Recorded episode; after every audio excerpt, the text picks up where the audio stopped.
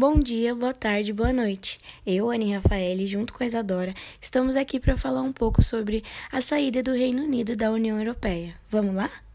Brexit é a abreviação das palavras inglesas britânica e saída, que se popularizou com as campanhas pró e contra a saída do Reino Unido da União Europeia.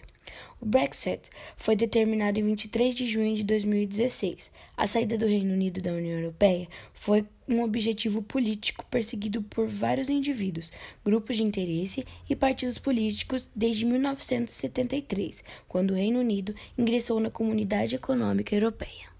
Em 1975, foi realizado um referendo sobre a permanência ou não do país na Comunidade Econômica Europeia.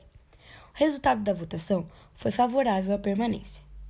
O eleitorado britânico foi novamente chamado a decidir sobre a questão da permanência ou não do país no Bloco Comum em um novo referendo realizado no dia 23 de junho de 2016.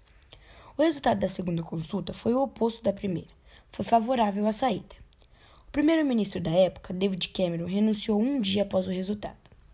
Em 17 de outubro de 2019, já com Boris Johnson como primeiro-ministro, o Reino Unido e a Comissão Europeia concordaram em um acordo de retirada revisado com uma mudança de proteção.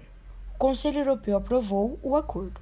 Em 9 de janeiro de 2020, os parlamentares britânicos deram sua aprovação final ao texto que permitiu o Reino Unido a deixar a União Europeia, em 31 de janeiro de 2020, em uma votação histórica de 330 votos a favor e 231 contra, após três anos e meio de crise.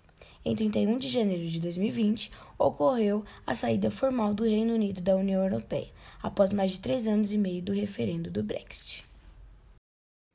O Reino Unido deixou oficialmente a UE em 31 de janeiro de 2020, mas continuou aplicando suas normas durante um período de transição que terminou na noite do dia 31 de janeiro de 2021.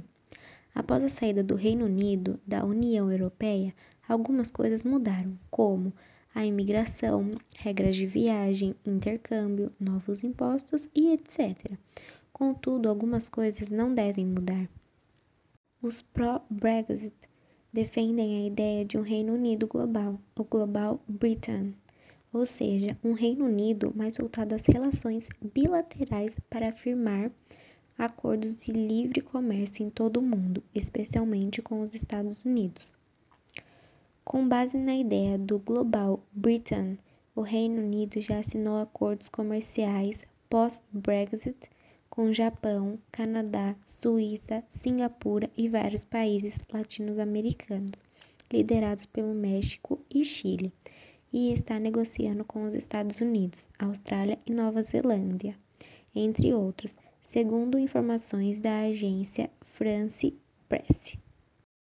Esse foi o nosso podcast. Espero que vocês tenham gostado e até a próxima!